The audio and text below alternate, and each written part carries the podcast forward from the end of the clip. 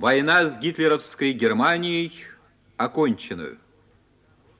Рота американского 45-го Пенсакольского полка расположилась в тенистом саду перед домом, в котором разместилось командование.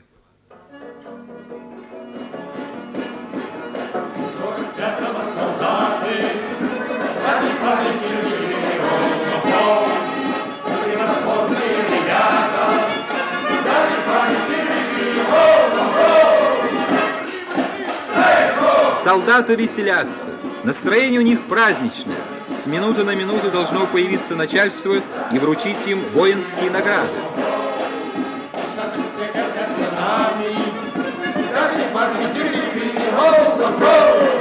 Кривы, кривы! За славой пришли к победе, ради памяти любви. Любая нас полюбит леди,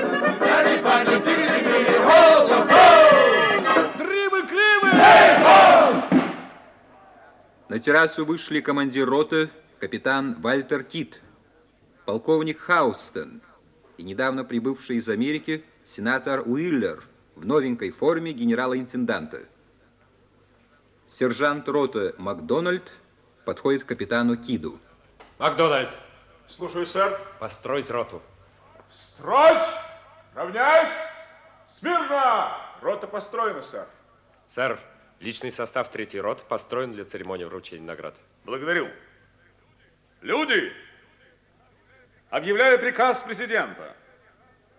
По представлению командования армии Соединенных Штатов в Европе президент приказал наградить военной медалью 11 рядовых третьей рот 45-го Пенсакольского полка за доблестную атаку брода на реке Нимс, где рота ликвидировала прорыв противника, угрожавший развитию успеха операции «Оверлорд», и, понеся тяжкие потери, отбросила врага. Ура, президент! Сержант Макдональд за тот же бой награждается военным крестом третьего класса. Благодарю. Капитан Кит за тот же бой военным крестом первого класса. И кроме того, союзное командование русской армии, осведомленное о его подвиге, награждает капитана Кида русским орденом Красного Знамени. Ура капитану! Благодарю, сэр. Как командир 45-го горжусь с вами и уверен, что всегда, везде вы будете хорошими солдатами. Поздравляю вас, люди! Мы 45-го солдаты. Мы превосходные ребята. Крыбл, крыбл! Кит, можете распустить рот. Минутку, полковник. Да, сэр. Я хотел бы сказать несколько слов парням. Прошу вас, сенатор. Американцы, поздравляю вас от имени старого нашего Сената. Теперь в Европе будут восстановлены законность и порядок. Ни фашисты, ни коммунисты не смогут больше угнетать народы. Об этом позаботимся мы. Отныне на всем земном шаре нигде и ничто не будет совершаться без нашего ведома и согласия. Мы имеем на это право, потому что американский образ жизни самый разумный в мире. Полковник, вас на провод, главный штаб. Ага, иду, иду. Мы победили с помощью англичан, но мы могли бы победить и без них, потому что у нас больше денег и лучше армия. Мы переучим и англичан по нашему образцу. Солдаты, вам скоро предстоит вернуться в Штаты. Запомните, это было бы гораздо раньше, и мы победили бы гораздо быстрее, если бы человек, сидевший в Белом доме, его либеральные советники не душили бы деловых людей несправедливыми налогами и не потакали бы красным профсоюзным бунтовщикам, которые мешали воевать, в то время как вы отдавали жизнь за Америку. Не забывайте об этом, солдаты. Расправляйтесь дома с изменниками, получавшими приказы из Москвы. Нам, американцам, предначертано спасти землю от коммунизма. и мы выполним это дело. Мы сломаем железный занавес, опущенный коммунистами над Восточной Европой. Мы немедленно должны готовиться к войне с русскими. Они главные враги Америки, и мы уничтожим их. Мы... Прошу прощения, сэр. Что такое? Почему вы меня перебиваете? Далее.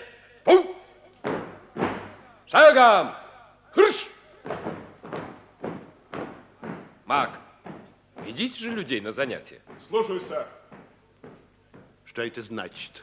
Очень досадно, сэр, но сейчас 10.45, а в 11.00 урок и учебные занятия. Как вам известно, армия находится еще на боевом положении, и генерал Брэдли человек неприятного характера и требует неуклонного исполнения расписания. Я в отчаянии, что мои люди не смогли дослушать вас, но если вы продолжите для меня, я охотно перескажу им. Вот как. Я вижу, вы очень ревностный к службе офицер.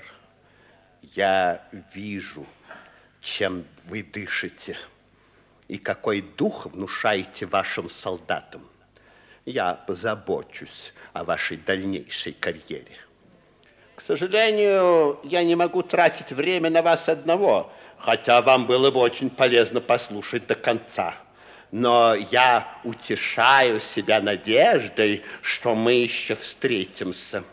Представьте, сэр, я тоже надеюсь на это. Безусловно. До встречи, капитан! До встречи! Сенатор Уиллер, хлопнув дверью, ушел в дом. А через несколько минут капитан Кит получил приказ покинуть полк и немедленно выехать в Америку. Озадаченный таким неожиданным решением, Кит задумчиво бродил по усыпанной желтым песком дорожке. Навстречу ему идет сержант Макдональд. Приказ исполнен, сэр. Люди в казарме. Благодарю, Мак. Не могу молчать, сэр, что люди просто в телячьем восторге от плюхи, которую вы закатили сенатору. Они хохочут, как резаные. Что ж, прекрасно. Скажите, Мак, если бы вам завтра предложили вернуться в Америку, а? Как бы вы к этому отнеслись? Я? Хо, если бы мне сказали, что для этого должен переплыть нагишом океан на водяных лыжах, я прошу извинения, сэр, сразу стал бы снимать штаны даже в вашем присутствии. И расстались бы с боевыми друзьями. Ну а что ж, в конце концов, вся жизнь построена на расставаниях. О, вы философ, Мак. Ну что ж, последую вашему принципу. Как? Вы оставите нашу роту? Вы же сами только что сказали, что жизнь построена... на- Простите, сэр, но я не имел в виду вас и нашу роту. О, вы хитрец, Мак. Но я вас хочу утешить тем, что жизнь, кроме расставаний, построена на встречах. Всех нас на войне свела случайность, а сблизила, Мак, хорошая солдатская дружба. Нам не вычеркнуть из наших сердец эти незабываемые годы. И вот расставаясь, Мак, мы должны хотеть встретиться, как братья. Где бы я ни был, Мак, знаете, что у вас у остальных наших ребят есть брат. Вы не смеете меня забывать. Если вам будет трудно, приходите в мой дом. Если мне даже самому будет трудно, я сделаю все, чтобы вам стало легче. И я уверен, что каждый из вас сделает тоже и для меня. Ну, давайте на этом руку, Мак. Охотно, сэр. И капитан Кит уехал в Америку. Два года прошло со дня его возвращения. Казалось, благополучие спустилось на дом Кида. На широкой веранде стоит празднично убранный стол. Лучи солнца играют в хрустальных вазах. Сквозь густую листву сада сверкает безбрежный простор Атлантического океана. Вальтер Кит сидит на перилах веранды и влюбленно смотрит на стройную белокурую женщину, перебирающую букеты белых лилий. Это Синтия, жена капитана Кида. Прошло два года с моего возвращения, я не могу насмотреться на вас. Не могу привыкнуть к вашему лицу. Каждый день мне открываются в нем новые, милые черточки, которых я не замечал до сих пор. Мой ненаглядный кит. Я очень, очень люблю вас. Как хорошо, что вы мой. А почему вы это говорите с такой странной грустью? И почему синие звезды затянулись влажным облачком? Слезы. Родная Синтия, что с вами? В такой счастливый день, в годовщину нашей свадьбы. Простите, мне взгрустнулось. От чего, дорогая? Разве вы несчастливы? Вы не рассердитесь, если я скажу правду? Конечно, нет. Я счастлива, Кит, но не вполне. У меня появилось какое-то странное внутреннее беспокойство. Мне кажется, что это можно назвать боязнью будущего. Вы фантазерка, дорогая. Чего же вам бояться? Я понимаю, это естественно было в дни войны, когда вы ждали меня, жили в постоянной тревоге за меня. Почему эта тень прошлого теперь посещает вашу душу? Гоните ее прочь. Вот вы сейчас вспомнили о войне, да. Тогда я не знала покоя. Но вы вернулись, вы сказали, что с войной покончено совсем. Почему же снова все чаще звучит это проклятое слово? Неужели опять? Я не хочу отдавать вас войне, Кит, и я не отдам вас. Откуда у вас мысли о войне? Зачем вы думаете о ней? Помогите мне, Кит, я хочу знать, почему снова раскалывается мир? Почему русские, которые только что были нашими друзьями, стали врагами и угрожают нам? Кто вам сказал такую ерунду? Но ведь этим же полны все газеты. Вздор, Синтия, не верьте. Русские мирные люди не угрожают никому. Они так же, как мы, простые американцы, хотят жить в мире со всеми. Но, понимаете, в Америке есть люди с резиновой совестью и жадными руками, которым мало наживы, высосанной из войны. Они смотрят на весь мир, как на добычу, который мечтает запереть свои сейфы. Вот они, Синти, они кричат об опасности, якобы угрожающей Америке. Но думают они не о том, как обеспечить безопасность Америки, а как превратить ее в опасное пугало для других народов, и в первую очередь для русских. Но почему? Что же сделали им русские? Россия богатая страна, является лакомой приманкой для них. Она сильная страна.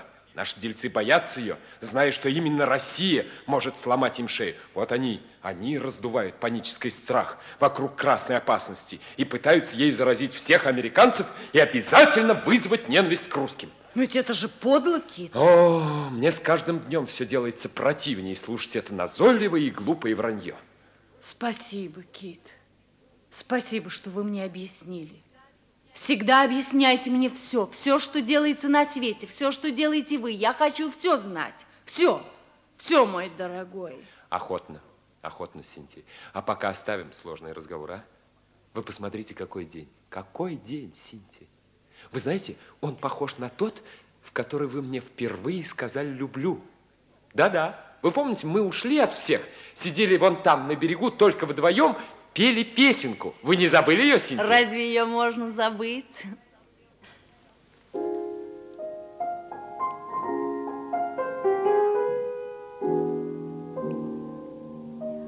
Мятой и имбирем Пахнет весенний луг В воздухе золотом Носится майский Ласковым огоньком Наша зажгла звезда Клятву мы ей даем Это любовь навсегда Я так счастлива, Кит!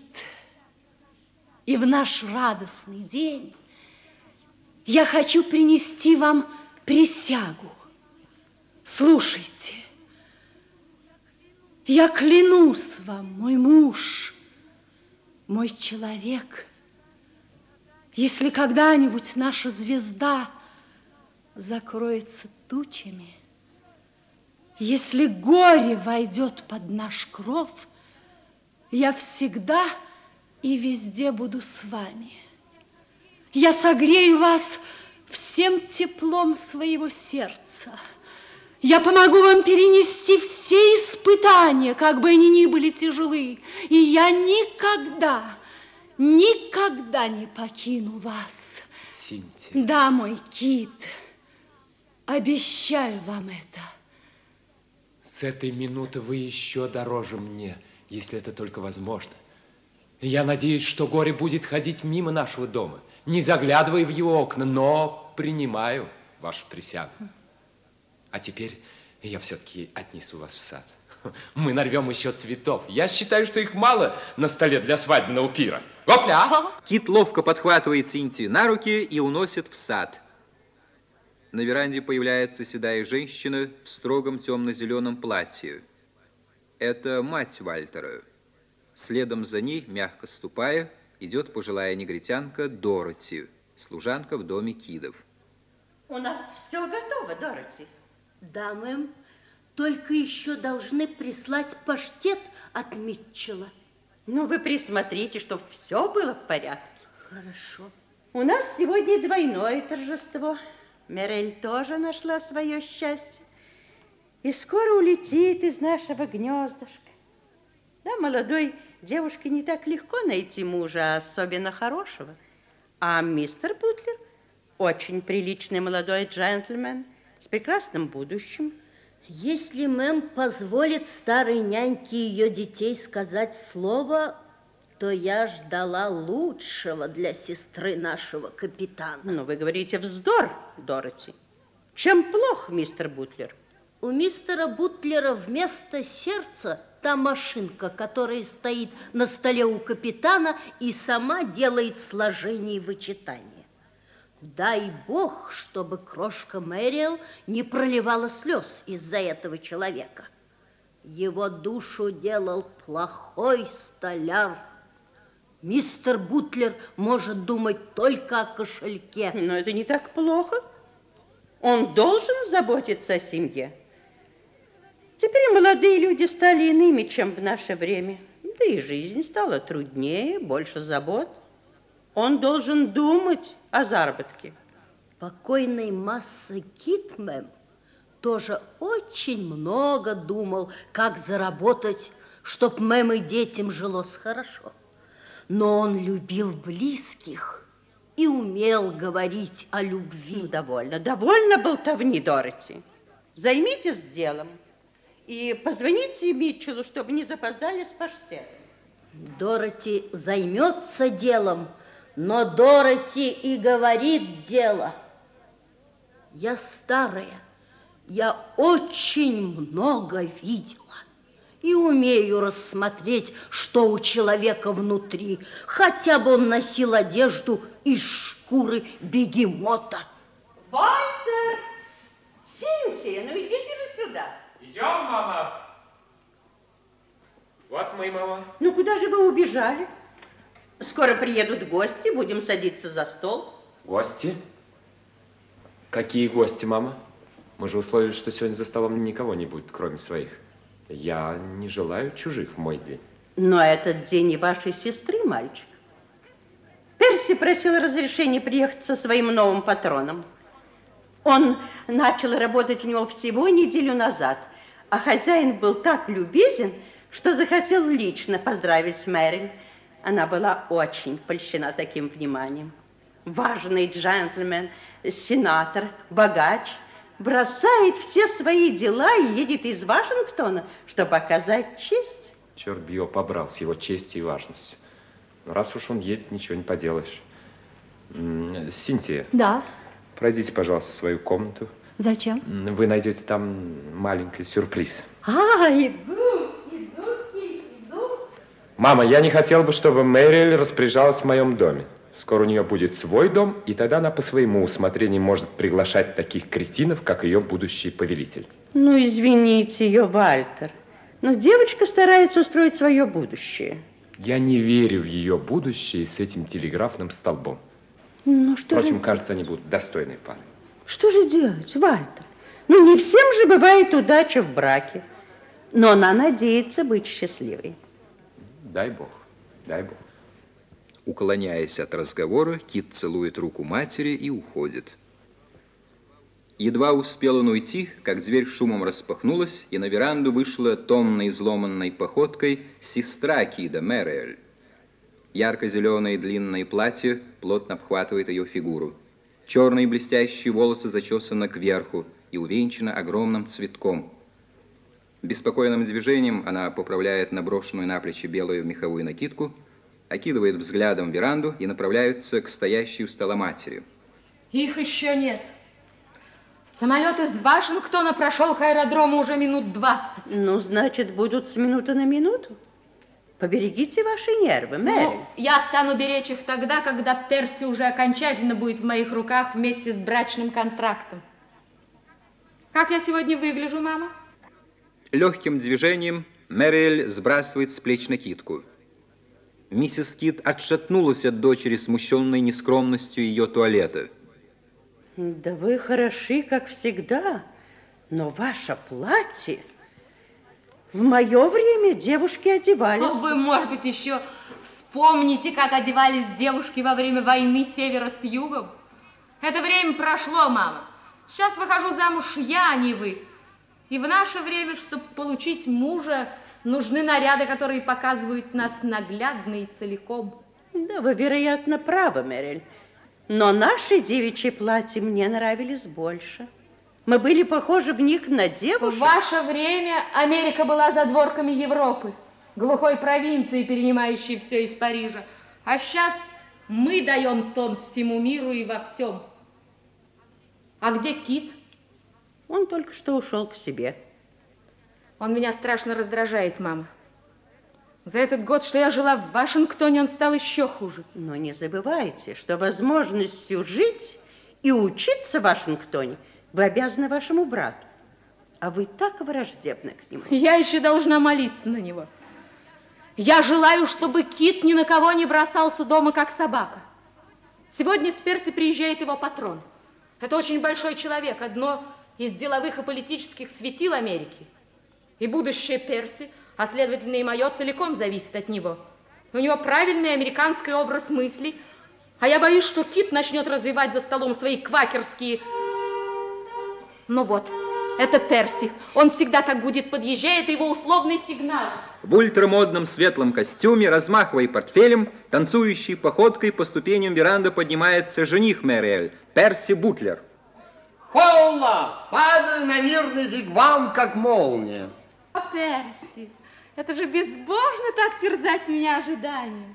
У меня сердце едва не вырвалось из груди. Стоп, лошадка. Бутлер неожиданно бросается к миссис Скит, подпрыгивает, высоко выбрасывает левую ногу, таращит глаза и дергает миссис Скит за руку. Хи-хей! Ох, ну что с вами, мистер Бут? Новинка, почтеннейшая мисс Скит, новинка. Клубы молодых людей, входящие в Ассоциацию «Американское действие», произвели конкурс между штатами на новые способы приветствия. Три штата премированы. Я здоровался с вами по Висконсински, это вторая премия. А первую получил Денвер. Там таскает друг друга за уши, наступает на ноги. Но дамы почему-то протестуют против этой невинной шутки.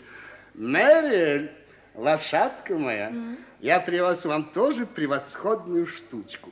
Громовой удар джаза Вилли Хейзлинга, исполнен впервые только позавчера. Бешеный успех буги-вуги. Мой попугай голосует против Уоллса. Каково? Даже попугай голосует против красных. Вы так внимательны, Перси, я очень тронута. Мы сейчас же проиграем эту пластинку на радиоле. Постойте, Перси, а что же ваш патрон? Будет буквально через минуту. Он заехал по дороге к вашему шерифу. Они вместе шелили на дорогах Запада в юности. Перси, как вы находите мое платье? Хихе! Моя лошадка. Вальтер прав. Феноменальный глупец. Но тем легче будет Мерель держать его в руках. Ну, вперед, моя лошадка! Прекрасная инструментовка,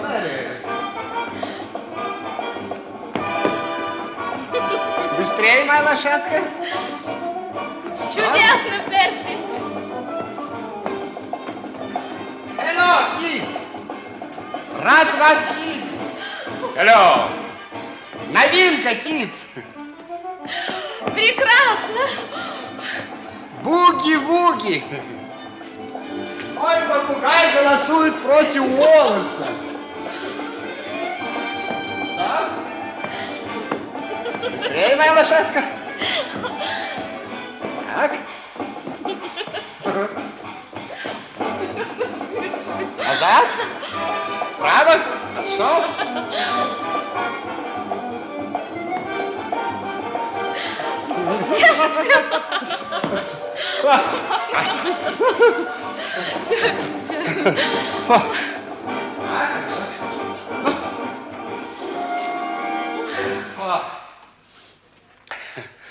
Как поживает береговая оборона Флориды, Кит? Что, много подводных лодок Совета утопили за эту неделю? Мои наблюдатели не обладают гипертрофией зрения. Чтобы увидеть в океане подводные лодки Советов, нужны же дальномерчики вашей квалификации. Вы все такой же шутник. Да, кстати, почему до сих пор вас маринуют в чине капитана? На месте генерала Вульдриджа я давно бы вам дал подполковника. Садитесь на место генерала. Я думаю, при теперешних порядках это возможно. Тогда мое производство не задержится. А хотите, я замолвлю за вас словечко? Нет, спасибо. Я не заинтересован в чинах. Как ваши жизненные успехи? Как бизнес? Великолепно! Я преуспеваю с тех пор, как развязался с юридической конторы и перешел на службу к новому хозяину. Лоббизм – золотое дно. За последнее время я уломал семерых сенаторов голосовать за нашу поправку к закону о квартирной плате. И представьте, без излишних затрат. Сэкономил 6 тысяч долларов против сметы хозяина. Где же эти доллары? Тут. Ну, половина у хозяина, а половина у меня. Пожалуй, стоит вас прижать в темном переулочке, а? Не выйдет. Доллары уже в банке. Тут чековая книжка. Но, знаете ли, шелест чеков тоже вполне приятная и современная музыка. Да, Бутлер, судя по вашим успехам, я вижу, совесть сенаторов продолжает падать в цене. Она валится, как цены на кукурузу. Да, но цены на кукурузу можно удержать на высоком уровне, если сжечь излишки. Как жаль, что нельзя удержать хороший курс на сенаторов таким же способом. В дверях появляется улыбающаяся Синтия и направляется к мужу. Ваш сюрприз прелестен, мой дорогой, вы балуете меня. Миссис Синти, вы ослепительны и, как всегда, похожи на цветок. А вы, как всегда, любезны и всегда поэт. Ну что же ваш патрон, Перси? Нам же уже пора к столу. Ну, ради бога, не стесняйтесь, моя лошадка. Патрон просил передать, что если он немного задержится, чтобы мы не церемонились. Прошу к столу. Все рассаживаются вокруг стола, Кит откупоривает бутылку и наполняет бокалы. По нашим семейным традициям, первый тост за вами, мама. Но вы знаете, Вальтер, что я не умею произносить речи, особенно в такое трудное время, как сейчас, когда моя бедная голова перестает понимать, что делается вокруг. Я только мать, и я хочу, чтобы ваша жизнь, мой мальчик, и жизнь Синтии также, как жизнь Персии и Мэри, были бы всегда так ясны и безоблачны, как этот чудесный день. Превосходно, превосходно, миссис Кит. Вы могли бы выступать в Конгресс. Все встают, поднимают бокалы. В это время из сада на веранду тяжело поднимается грузный пожилой мужчина с багровым лоснящимся лицом и круглыми хищными глазками. Кит первый замечает пришедшего, напряженно всматривается в лицо гостя и медленно опускает бокал.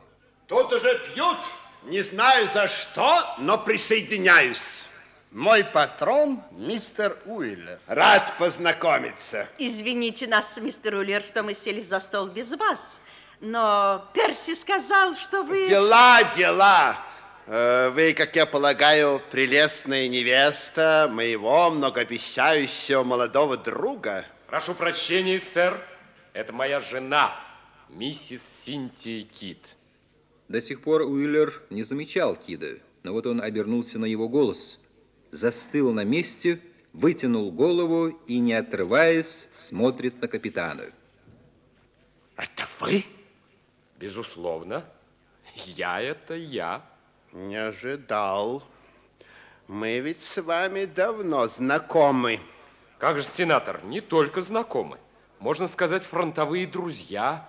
Вместе проливали кровь за Америку. Да-да, какие это были славные боевые деньки, помните? Как же не помнить? И как приятно повстречать в мирные времена бывших боевых соратников. Так э, за что же вы пили сейчас? Сегодня седьмая годовщина свадьбы Вальтера и помолвка Мэриль с вашим сотрудником мистером Бутлером. О, значит, необыкновенный день.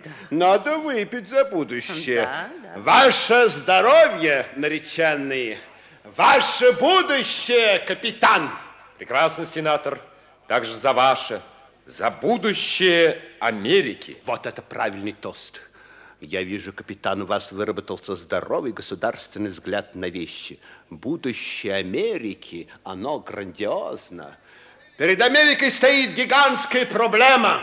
Взять под свое крепкое моральное руководство расшатанный и развращенный мир.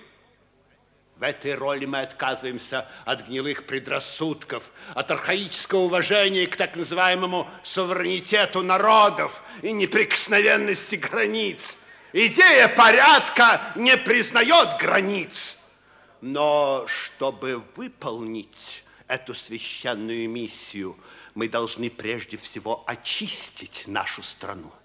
На пороге решающей схватки с силами разрушения мы не можем терпеть в нашей промышленности, в нашем государственном аппарате, в нашей армии, особенно в армии, людей, зараженных неамериканским образом мыслей, людей, отравленных ядом коммунизма. Мы не можем доверить оружие таким людям. В руках изменников наше оружие может обратиться против нас – мы закроем для таких людей все двери, кроме одной – смерть. И в эту дверь мы загоним всех, кто против нас. Я пью за Америку прошедшую социальную дезинфекцию. Хип-хип, ура! Браво, сенатор! Великолепно! Какая государственная мудрость! Но, сенатор, Зачем вы останавливаетесь на полдороги, а? Одной социальной дезинфекции будет мало. Понадобится еще принудительная стерилизация неполноценных элементов, ибо надо устранить опасность передачи потомству генов коммунизма. А вы не думаете, капитан, что мы остановимся перед этим? Я не сомневаюсь. Можно прибегнуть еще к резекции мозговых центров. И после этого останется только пришить американцам хвосты и превратить Америку универсальной обезьяне. Бросьте глупые шутки! А почему? Разве шутки запрещены в Америке? Кроме того, сенатор, вам опасаться нечего, потому что ни одна из этих операций к вам применена не будет. Она для вас излишня. Вы с рождения лишены всяких признаков, отличающих человека от обезьяны. Что вы сказали? Повторите. Я сказал, что из всех павианов, которых мне когда-либо приходилось видеть, вы самый совершенный образец этой породы. Вальтер, Вальтер, что вы говорите? Успокойтесь, прошу вас. Мистер Уллер, не обращайте внимания, это недоразумение. Да-да, недоразумение. Недоразумение, миссис, что ваш достойный сын называется американцем. Недоразумение, что он служит в американской армии и недоразумение, что он живет в Америке. Я даю вам слово исправить это недоразумение. Вы уйдете сами или прикажете помочь вам найти выход? Вальтер, держите себя в руках. Я знаю дорогу. И не только выйду сам, но и вам покажу дорогу. Я сотру вас с лица земли. Старые песни, Уиллер. Нацисты недавно этим самым грозили всему миру, но им пришлось кончить на виселице в финале своего предприятия. Вы подумайте об этом конце, Уиллер, в свободные минуты, когда вас не будет мучить изжога. А вам я не оставлю времени даже подумать о вашем конце. Вальтер, Вальтер, что вы наделали? Он сошел с ума, он не понимает, что говорит. Негодяй! Вы губите меня, психопат! Я нормален! Сумасшедший он! Везде их сажают в клетки. В Америке они ходят на свободе. и пытаются править страной. Ссора Кида с Уиллером нарушила семейный праздник и внесла в дом тревогу. На следующий день Кит уехал по служебным делам. Охваченная беспокойством Синтия долго ждала его. Тревога Синтии усилилась, когда вернувшийся Кит рассказал ей, что его вызывают в Вашингтон в комиссию по расследованию антиамериканской деятельности.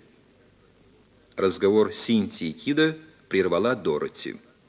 Извините, масса Вальтер, но вас спрашивает какой-то человек. Гоните его к чертям, Дороти. Я никого не хочу видеть сейчас. Я сказала, что масса Вальтер занят. Но он так просил передать, такой бледный. А он говорит, скажите капитану, что я из его роты. Что? Я из его роты. Тащить его сюда, Дороти, немедленно. Неужели кто-нибудь из моих ребят вспомнил обо мне?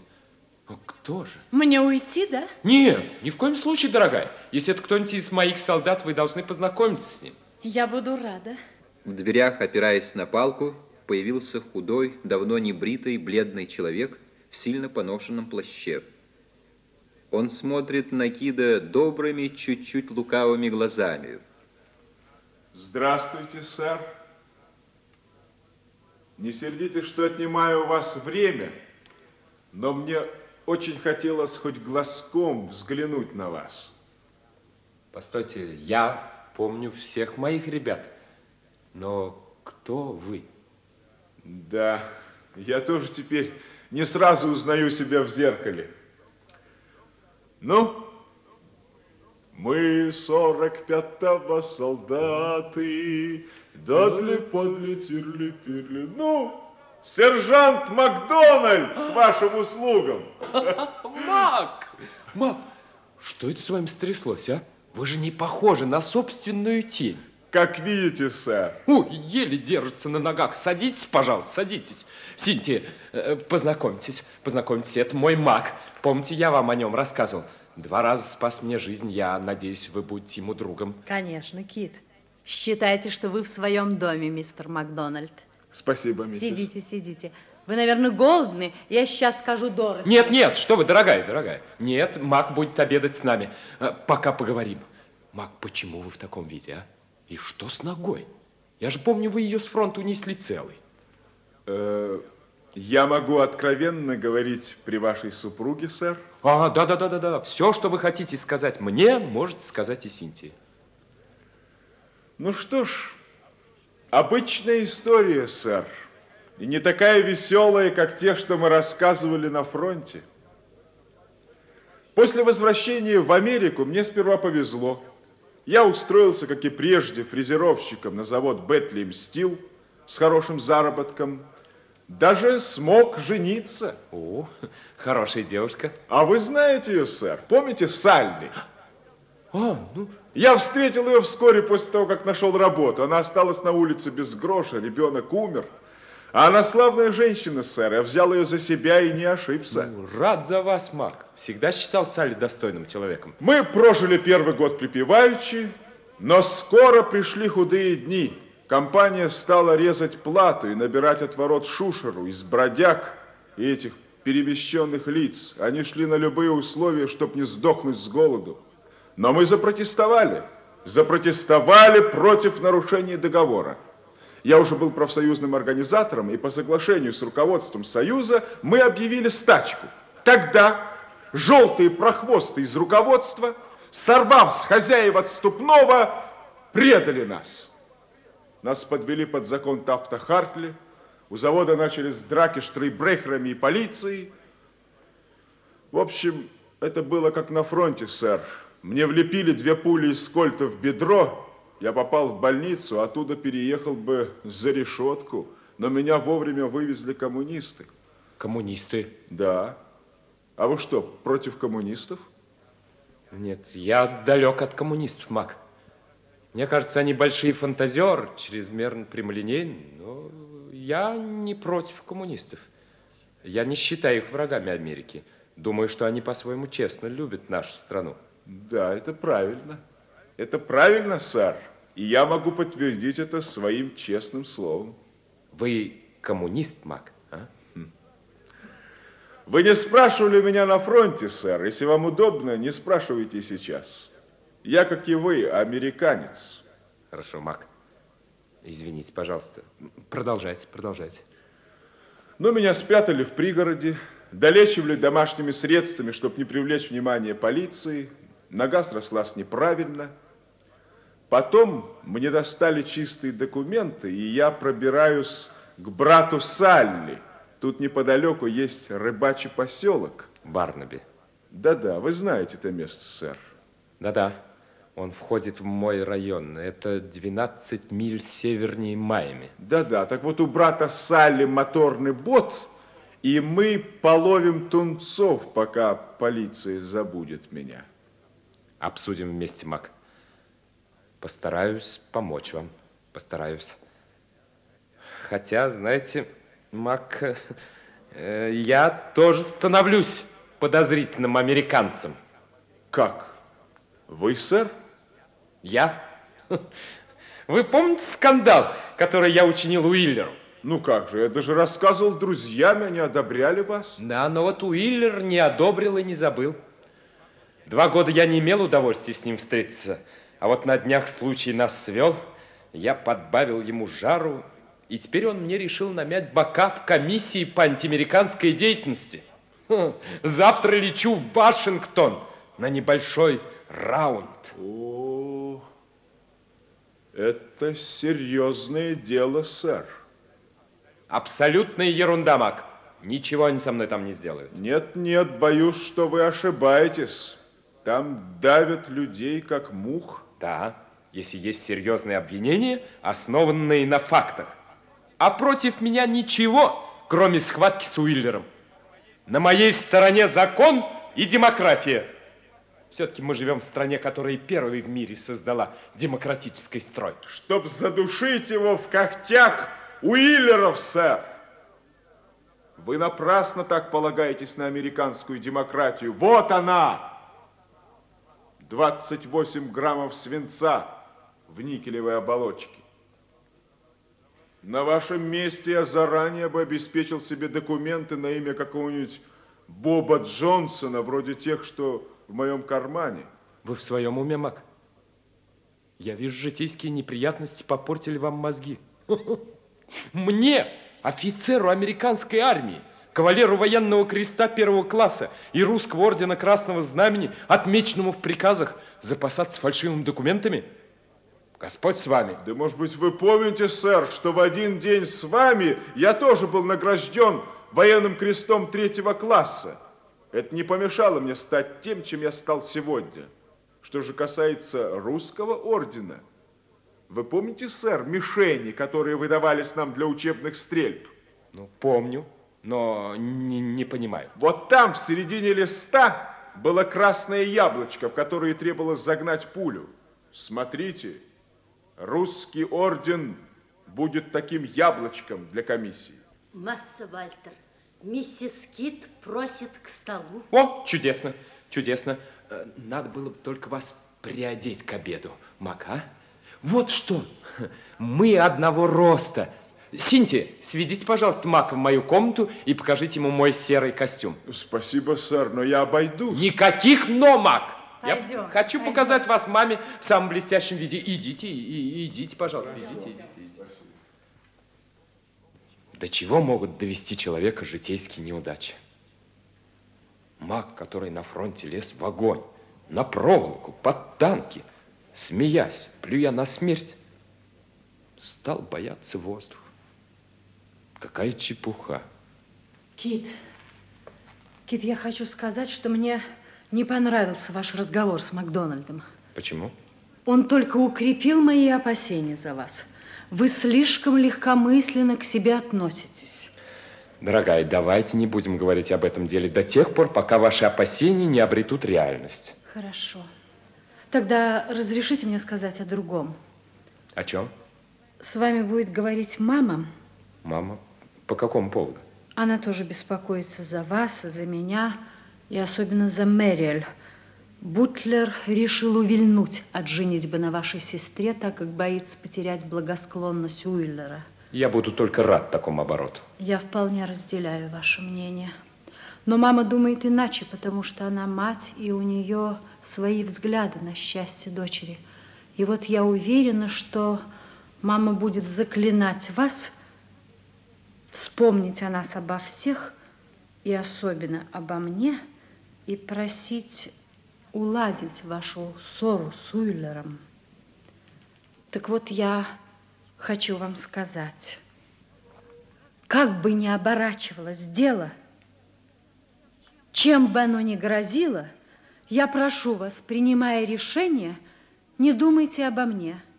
Думайте только о своей чести и поступайте так, как вам подскажет совесть и долг. И помните, что я ничего не страшусь, и я перенесу все, кроме вашего отступления от долга совести, даже если это будет продиктовано любовью ко мне. Синтия. Да. Позавчера вы меня спросили, знаю ли я вас. Я самоуверенно ответил, что вполне. Так вот, я был дураком. Только сейчас я вас узнал до конца. На другой день Кит, уверенный в своей правоте, выехал в Вашингтон. Он не подозревал, что Уиллер опередил его. В мрачной высокой комнате, отделанной резным черным дубом, в темном готическом кресле сидел худой мужчина с пепельно-серым лицом, уполномоченной комиссии по расследованию антиамериканской деятельности мистер Скундрелл. Гладко зализанные жидкие волосы, крючковатый нос, острый подбородок придавали ему вид хищной птицы. Уиллер достал из портфеля бумагу и протянул Скундерлу. Этот приказ об увольнении из армии я получил час назад. Его удалось провести без излишних затяжек и формальностей. Ну, все. Теперь уж можете, Арл, не церемониться с этим паршивцем Кидом, поскольку он уже не под защитой военного министерства. Вы правы. Это значительно удобнее. Я буду в читальне. Когда кончите с ним, позвоните. Конечно, конечно. Как только Уиллер вышел, Скундрел снял телефонную трубку. Алло? Сайкс, магнитофон включите немедленно после двух звонков. Понятно? Да. Да-да. Ну, давайте Кида. Скундрел медленно положил трубку, притянул к себе папку с бумагами и тонкими желтыми пальцами стал перебирать листы. В кабинет входит капитан Вальтер Кит. На груди его американский военный крест первого класса и русский орден Красного Знамени. Вы, мистер Скундрел? Вы, мистер Скундрел? Я решительно протестую против вызова, который, вероятно, подписали вы. Я военный и подчинен только военным властям. Кто вы такой? Вы подписали это. Я спрашиваю, кто вы такой? Кит. Капитан Вальтер Кит. Начальник шестого участка обороны побережья Атлантики. Почему вы не добавляете бывший? Не понимаю, кто бывший? Вы бывший начальник. Теперь понятно? Нет. Для того, чтобы я стал бывшим, нужен приказ министерства. Он есть. Вот, читайте. Это что за вздор? Как меня могли уволить из армии без объяснения причин, без предъявления обвинений? Вас уволили и все. Это же беззаконие и произвол. Произвол? Вы называете приказ военного министра Америки произволом? Как всякий приказ, нарушающий законы и устав армии. Обратите претензии к министру. Я слушать не буду. Я буду допрашивать вас. А я не стану вам отвечать. Повторяю, я вам не подчинен. Так было до 10 утра. С 10 и одна минута вы только обыкновенный подданный Соединенных Штатов и за отказ отвечать будете судиться как за оскорбление Конгресса. Вот что. Ловкая работа. Что такое? Я говорю, чисто сделано. Понятно? Вполне. Ваше родовое имя? Оно вам известно. Да, когда вы и ваша семья прибыли в Америку из России. К вашему сведению, моя семья прибыла из Шотландии 400 лет тому назад. Разрешите спросить, мистер, когда вы изволили осчастливить Америку своим появлением? Я спрашиваю, когда вы прибыли из России в Америку после войны? Я сожалею об этом, но я никогда не был в России. Не говорите неправды. Ваш полк находился в зоне, которая впоследствии нами была оставлена русским. Следовательно, вы были на территории России. Из вас вышел бы чудный преподаватель географии для умалишенных. Что вы делали в Европе? Дрался за дело Америки и ее союзников. Кого вы считаете союзниками Америки? Великобританию и Советский Союз. Как? Повторите. Достаточно одного раза. Я не попугай. Да, достаточно. В показаниях одного вашего сослуживца удостоверяется, что ваше лицо освещалось радостью при известиях об успехах Красной Армии. Вы можете опровергнуть это? Я подтверждаю это. И думаю, что любой честный американский офицер должен был радоваться успеху общего дела. Дело американской армии, дело красных общее дело. Во время войны, безусловно. Мы дрались против одного врага. Так, однажды в офицерском клубе восьмого корпуса происходил сбор пожертвований для подарков русским. Правда ли, что вы пожертвовали 50 долларов? Да. К сожалению, это было в конце месяца, у меня не было большей суммы. Ясно. Ваш подчиненный с форта номер 9, лейтенант Барнс, некоторое время тому назад имел с вами разговор о недостатках общественной морали. И вы советовали ему, если он желает иметь представление о разложении так называемого общества, читать Свифта и Тюрку... Тюр... Читать Свифта и Тикури. Кто такие Свифт и Тикури? Коммунисты? Где они живут? Это Свифт и Текерей. Это величайшие сатирики мира. Они не коммунисты. Они живут в могилах на лондонских кладбищах больше ста лет. Мне надоела эта чепуха. Какого черта вам от меня надо? Здесь спрашиваю я. Вы отвечаете? А я не стану отвечать на идиотские вопросы. И все-таки вы будете отвечать. Иначе мы вас немедленно передадим в распоряжение Федерального бюро расследования. Благодарю вас. Вы очень любезны. Продолжайте спрашивать. Вы исповедуете какую-нибудь религию? Я евангелист. Мистер Бутлер, хорошо знающий вашу семью, свидетельствует, что вы не посещаете церкви. Я не имею времени. Военные службы требуют сегодня. Вы молитесь дома? Иногда. За кого вы молитесь? Вы молитесь за членов Конгресса? Нет. Когда я вижу членов Конгресса, я молюсь за Америку. Вы разделяете преступные заблуждения коммунистов? Когда я подходил к порогу вашего кабинета, я был очень далек от коммунизма. Теперь я значительно приблизился. Это видно. Это что? Скундрол резко вытянул вперед руку, и его острый палец как бы впился в орден Красного Знамени. Мои боевые награды за службу Америки. А русский орден тоже за службу Америки или за измену? Что такое? Я советовал вам быть поосторожнее. Если вы еще что-нибудь скажете о моем русском ордене, я могу нечаянно сломать вам челюсть. Попробуйте. Скундрол быстро нажимает кнопку, и в одно мгновение из дверей из-за тяжелых темных портьер появляются четыре фигуры, одетые в серое. Они безмолвно стоят в угрожающей позе, заложив руки в карманы. Кит удивленно смотрит на них, улыбается и опускается в кресло. Фигуры также бесшумно исчезают. Предусмотрительно. Вижу, вас не раз уже били здесь. Я больше не имею к вам вопросов, мистер Кит. Все ясно. Вы красный, вы предатель Америки, и с вами поступят, как с красным. Вы погибнете медленной смертью от голода и нищеты. Вам не будет работы нигде в Америке. Но вы можете избежать этой участи. Мы знаем, что вы были храбрым офицером. Ваше имя не раз упоминалось в приказах. Многие в Америке еще помнят вашу славу. И потому вы должны сделать... Что? Немного. Вы выступите по радио. Пять минут разговора со слушателями всего мира. Вы скажете, что вы, американский офицер, убедились в агрессивных намерениях русских.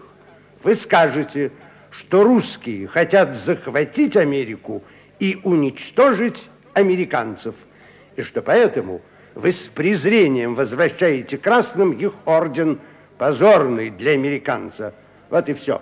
При вашем выходе из радиостудии приказ о вашем увольнении будет уничтожен, и все будет забыто. Мак угадал насчет красного яблочка. Так, если я ничего не стану говорить. Тогда вы будете предоставлены вашей судьбе. Я должен дать ответ немедленно? Прежде чем выйдете из этой комнаты. Хорошо. Решительным движением Кит снимает с груди американский военный крест, целует его и кладет на стол. Чтобы не задерживать дело, я возвращаю эту награду. Я приму ее вновь только тогда, когда в Америке ее будут давать честные руки, и я смогу носить ее без стыда а русский орден я оставляю при себе. Вот как?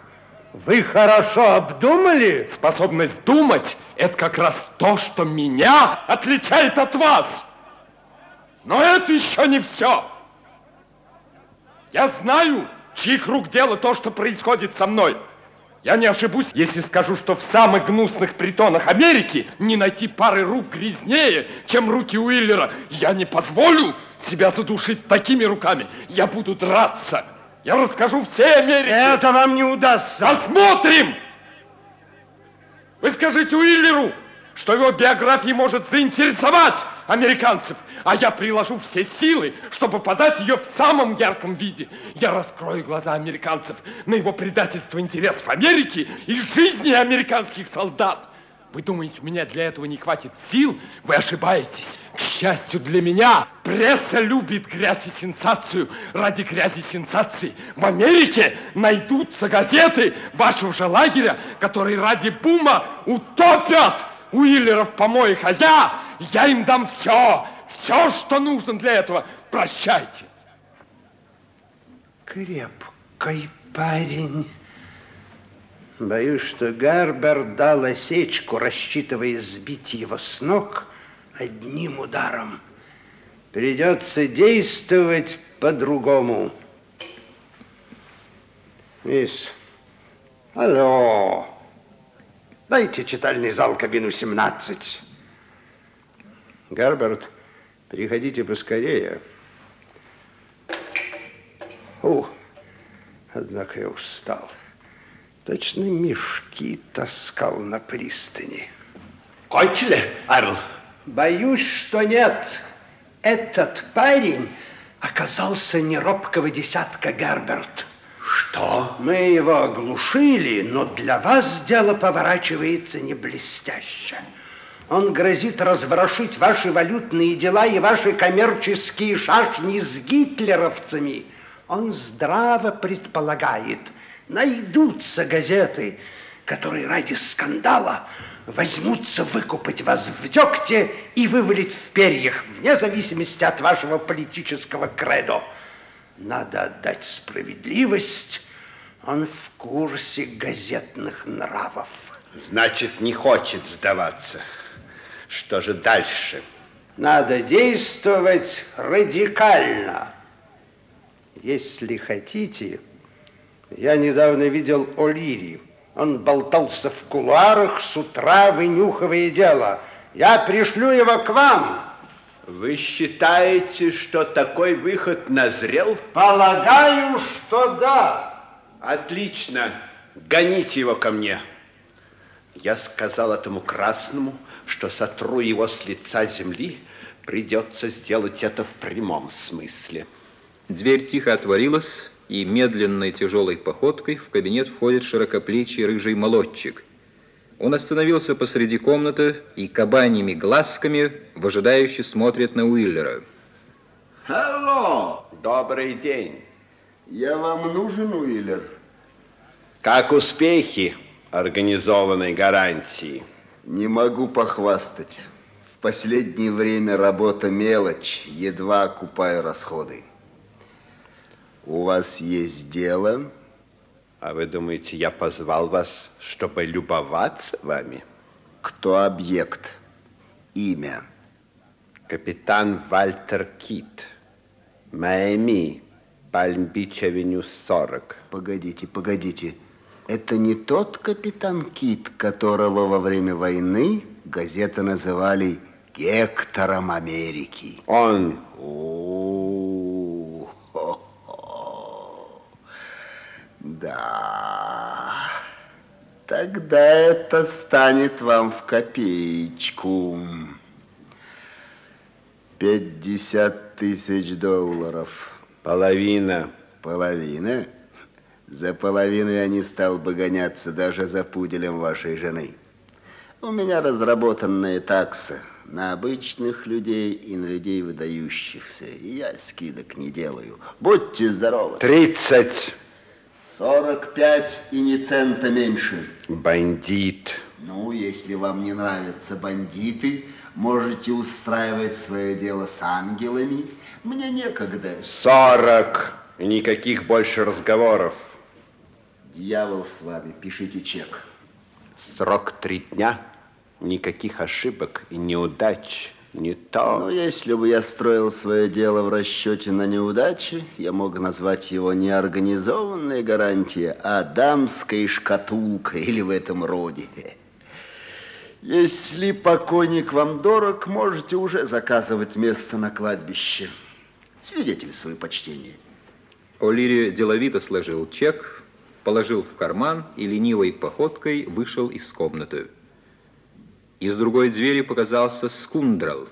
Чем кончили беседу, Герберт? Мы достигли полного взаимопонимания. Благодарю. Очень рад.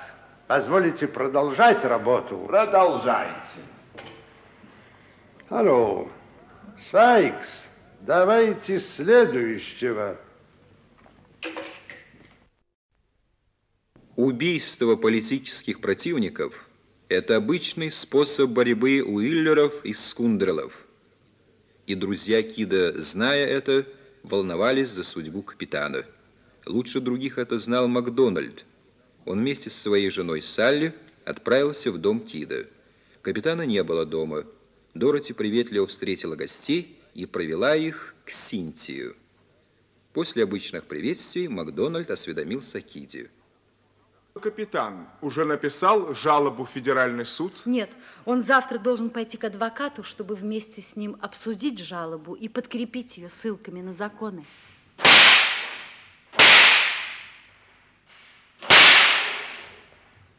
Услышав выстрелы, Синтия вскочила с кресла.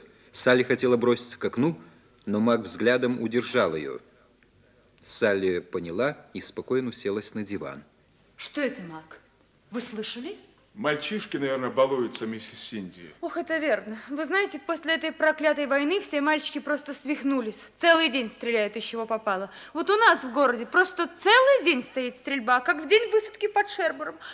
А неделю тому назад сынишки нашего соседа влепили в брюхо из самодельного пистолета гвоздь Ой. дюйма 4 длиной. Ой, бедняга так мучился.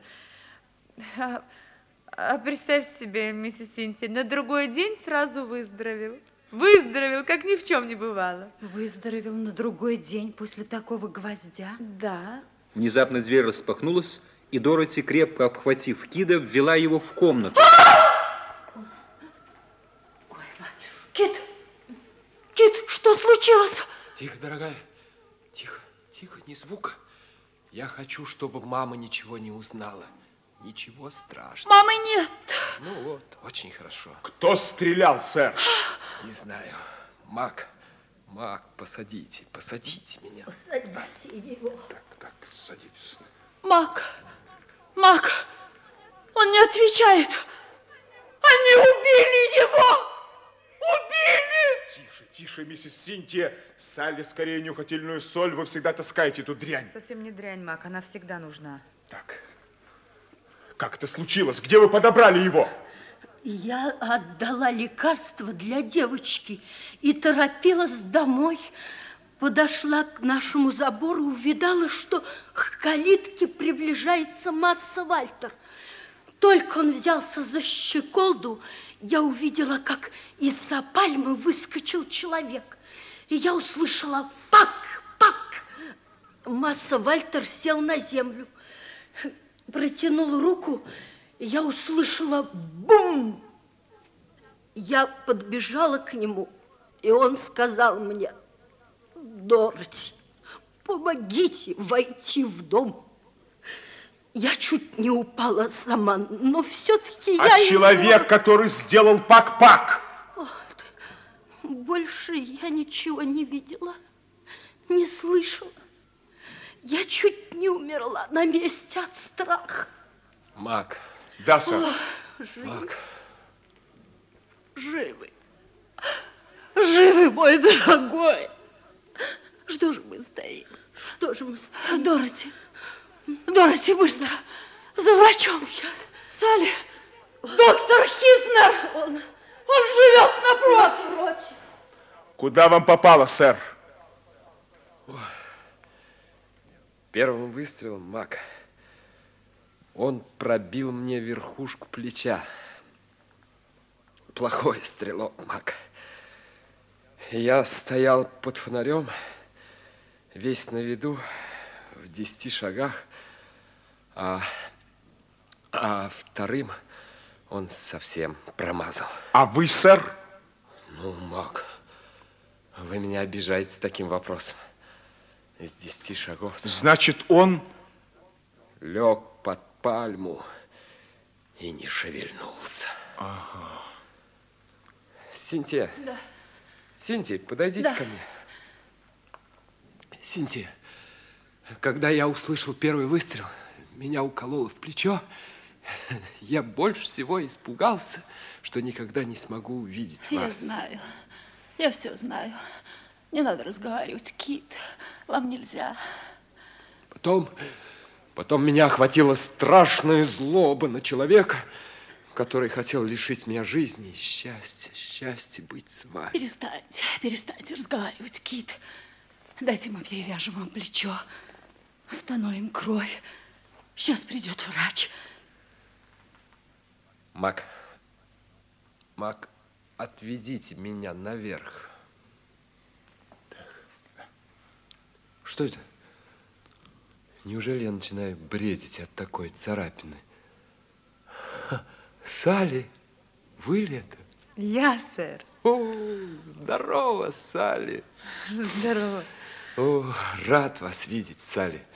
Но извините за чертовски неподходящий момент для встречи. Наоборот, сэр, я думаю, это очень хорошо, что мы сейчас оказались здесь. Вы правы. Ну, Мак, пойдем. Чего, Мак, ничего. Помните, как мы с вами брели во Франции, в краю изгороди? Только тогда я поддерживал вас. Круг замыкается, сэр. Нет, Мак. Начинается битва за Америку. Моя битва. Рана Кида постепенно затягивалась, но события последних дней не давали ему покоя. Спустя некоторое время Макдональд снова навестил Кида и остался у него до глубокой ночи.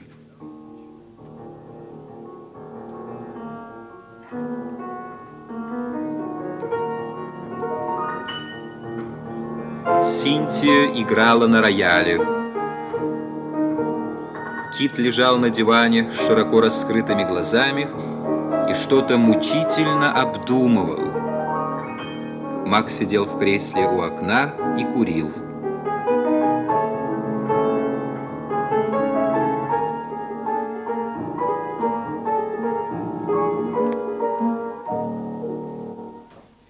Синтия подошла к мужу, поправила подушки. Так удобно, Кит. Все, что делают ваши руки, все хорошо для меня, дорогая. А плечо меньше болит? Я уже забыл о нем. Теперь я хочу попросить вас, Синтия, погулять немного в саду. Нам нужно поговорить с Маком. У меня нет тайн от вас, но это очень мужской разговор. Не надо объяснять, Кит. Я иду. Дайте мне сигарет, Мак. Пожалуйста. Я хочу, Мак, исповедоваться вам на чистоту, как брату и товарищу. Вы знаете, Мак, я чуть не стал негодяем. Только не говорите чепухи, сэр. Это не чепуха, Мак. Я колебался, я очень колебался. Меня просила мать, умоляла сестра. И вы знаете, Мак, возможно, я поднял бы постыдный белый флаг сдачи, если бы не Синтия. Вот она мне стала настоящей опорой, моей совестью, моим маяком. Да, миссис Синтия хорошая женщина. Вы гнусная, бесчувственная деревяшка. Синтия необыкновенная женщина. У нее сердце героя. Я тоже такого же мнения, сэр. Я не позволил себе восторгаться миссис Синтии, не зная, как вы к этому отнесетесь. Дуралей, мне это только приятно. Хорошо, теперь я не буду стесняться. Ну, слушайте дальше. Когда я попал к Скундрелу, и когда этот серый дьявол, вышедший из доисторической могилы, стал меня допрашивать, мне показалось, что перед входом в здание Конгресса меня хватил солнечный удар, и я мучаюсь кошмаром. Я, Макс, стал щипать себя за ухо и убедился, что это не бред. И вот тогда я услышал, как мои иллюзии, мои миленькие, сладенькие иллюзии лопнули с таким треском, как лопается на полной скорости автомобильная камера. А это могло произойти без такого болезненного шума, сэр, если бы вы раньше прислушались к моим замечаниям насчет американской демократии и законе. Я прошу вас, Мак, без колючек. Я и так сижу, как на иголках. Нет, если бы мне кто-нибудь до этого сказал, что в Америке возможны такие допросы, я бы назвал его бесстыдным клеветником. Да, жизнь познается полезным опытом, сэр. Ну, я помню, вы еще на фронте были философом. Но мне сейчас не до философии, философом я никогда не буду. Нет, Мак, если то, что происходит со мной, называется американской действительностью, то будь она проклята. Вот, вот, вот, вот. Наконец вы пришли к разумному выводу, сэр. Каждый, в ком бьется человеческое сердце, кто верит в жизнь, должен протестовать. Протестовать против этого. И как же вы думаете протестовать, сэр? Я еще не знаю, Мак. Когда мы дрались с нацистами в Германии, это было просто. Нажимаешь гашетку пулемета, автомат или винтовки, враг отправляется в небытие. Тут сложнее и труднее, но я буду протестовать. Я снова поеду в Вашингтон. Я добьюсь приема в Белом доме. Я раскрою глаза президенту на то, что делается в одном ярде от его резиденции. И вы думаете, что президент возьмет в одну руку молнию закона, в другую меч правосудия и поведет вас на борьбу за попранную демократию? Ставьте шутки, Мак. Это слишком серьезно. Я тоже не шучу. Вы простите меня, сэр, но я займусь с вами, как с учеником воскресной школы. Им все объясняют наглядно на опытах. Я сейчас вам покажу соотношение сил. Смотрите внимательно. Вот я зажигаю спичку. Это президент, олицетворяющий права человека, закон, свободу и прочее. Вообразите теперь на минутку, что я американский капитал, его картели и монополии, его Уиллеры, Скундрелы и другие. И вот, фу, президент спичка. Он загорается, гаснет, дымит и тлеет тогда и так, как удобно капиталу и их архангелам. Ну, Мак совсем заговорил языком коммунистов. Видите ли, сэр? Кит, Кит, вас хочет видеть полисмен Брестед. Не слишком вовремя, но власть не считается со временем. Синти, попросите его, пожалуйста, подождать минутку, пока я приведу себя в порядок. Мак, мне кажется, вам не следует встречаться с представителем полиции, если бы даже документы ваши были чище горного снега, но мне очень хочется, Мак, чтобы вы были под рукой на всякий случай. Не согласитесь ли вы посидеть вон там в уголке за ширмой? Охотно, сэр. Прошу вас, полисмен. Синти открыла дверь. В спальне появился рослый, краснолицый полисмен Брестед.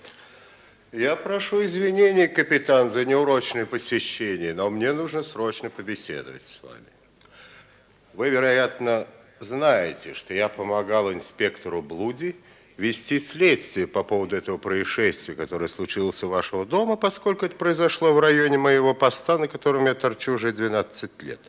Так вот, могу засвидетельствовать, что Блуди вел следствие объективно и пришел к выводу, что с вашей стороны это можно квалифицировать как оправданное убийство в состоянии необходимости. Ну что ж, это достаточно объективно, как мне кажется. Кстати, а куда я попал этому? В самую переносицу, капитан. Превосходный выстрел. Благодарю за лестное мнение. Таким образом, капитан, все это должно было вас гарантировать от всяких неприятностей в будущем. Но час тому назад Блуди понес рапорт шерифу. Я присутствовал при этом и видел, как шериф разорвал рапорт в клочки и бросил в физиономию инспектору. Неужели? Да. Он затопал ногами, заорал, что Блуди болван, а что вы гнусный убийца, действующий по приказу красных. И если бы он мог в вас найти хоть каплю негритянской крови, он не стал бы ждать, а сегодня же ночью устроил бы вам хорошую подвесную беседку на большой сосне за золотым ручьем.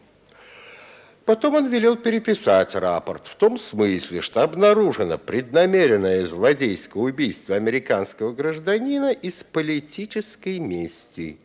И когда рапорт будет написан, он отдаст приказ о вашем аресте. Этого не может быть. Сохраняйте спокойствие, дорогая. Что ответил Блуди? Ну, что он мог ответить, капитан? Он на службе целиком зависит от шерифа. Он напишет такой рапорт. Ясно. Он очень озлился. Когда мы вышли, он мне сказал, Брестед, эта чертова история мне не нравится. Я пойду переделывать рапорт, а вы ступайте к дому капитана и смотрите в оба. Я пошел. В таком случае объясните мне, пожалуйста, Брестед, почему же вы пришли предупредить меня? Это же может помешать шерифу и инспектору исполнить их долг перед американским законом, а следовательно повредить и вам. Но видите, капитан, ведь это кажется только непонятным, но вы все поймете, когда я вам объясню. Да, я буду вам очень признателен. Но видите ли, я подумал так, что капитан все равно не сбежит, некуда ему сбежать, да не такой он человек. Все равно утром мы вас арестуем, и я на вас надену наручники. Это уж как пить дать. Раз мне приказано арестовать человека, я это сделаю, будь это даже моя собственная мамаша. Пока я служу в полиции, я орудие закона.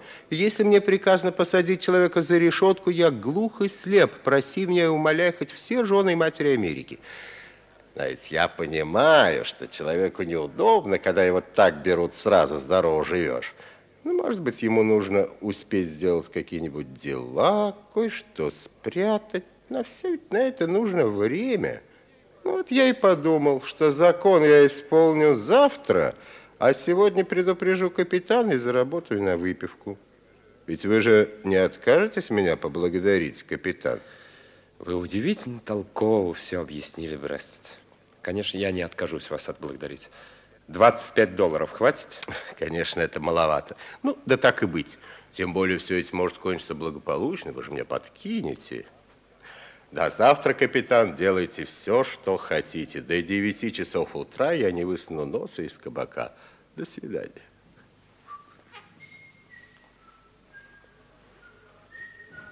Слышали, Мак? Да, так или иначе, но вы все же предупреждены. Но неужели это возможно, Мак? Неужели они могут арестовать Кида против всех божеских, человеческих законов? По всем нечеловеческим законам Америки это произойдет завтра утром, если только ваш муж, миссис Синтия, только что исповедался мне. Теперь моя очередь. Вы сказали, что я заговорил языком коммунистов. Вы не ошиблись. Я думаю, что пришло время разговаривать на этом языке, потому что он для меня родной язык. Я коммунист, сэр, это первое. Второе. Я не совсем точно сообщил вам о причинах, которые направили меня в Барнаби. Я не намерен нежиться на солнышке и ловить рыбку. Барнаби для меня лишь этап, сэр. Брат Салли не только ловит тунцов, он знает дорогу до Кубы в обход морских патрулей. Я отправлюсь на несколько дней на Кубу. Я не могу сейчас вам открыть причину моего путешествия, потому что это не мое партийное дело, но поймите, насколько я вам доверяю, если даже это счел возможным сказать. Да-да, Мак, я ценю такое доверие. Так вот, я уезжаю завтра утром. Салли приехала проводить меня перед разлукой, которая, может быть, не обещает встреч. Путь опасен. Стойте, Мак. Я понял. Вы можете познакомить меня с братом Салли? А я ждал от вас этого вопроса.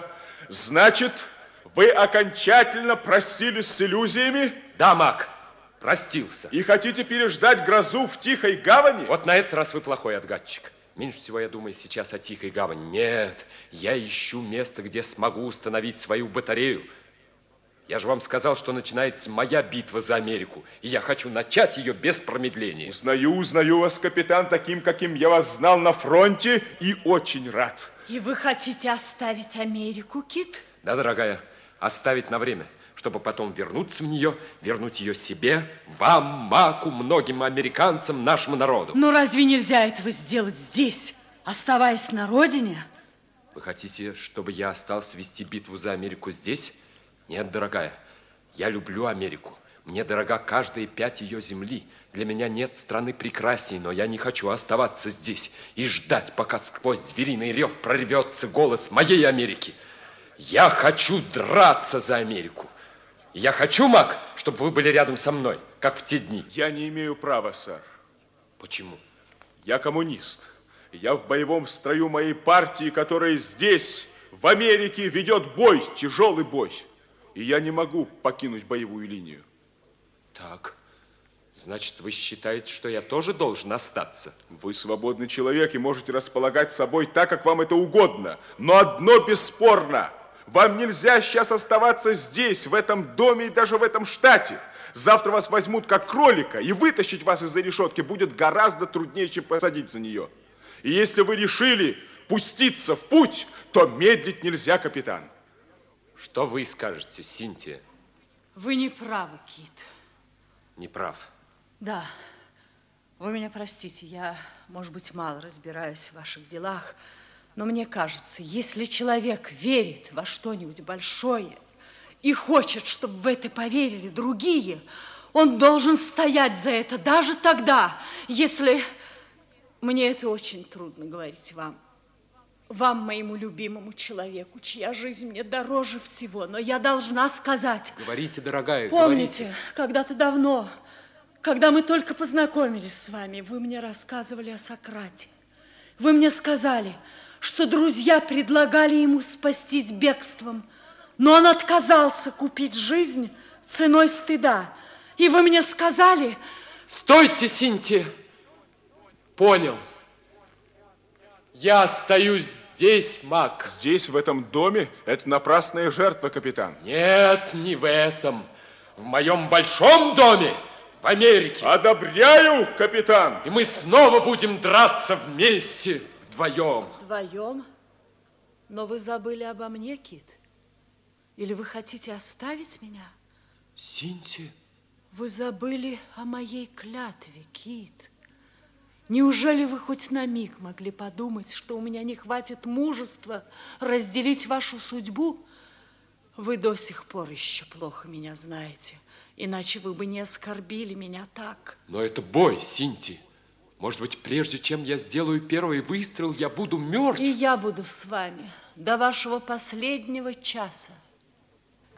Что вы скажете на это, Мак? Раз вы разрешили хвалить миссис Синтию так, как мне это хочется, то я скажу, что не желал бы лучшего бойца в моем взводе. О, это большая похвала, Мак.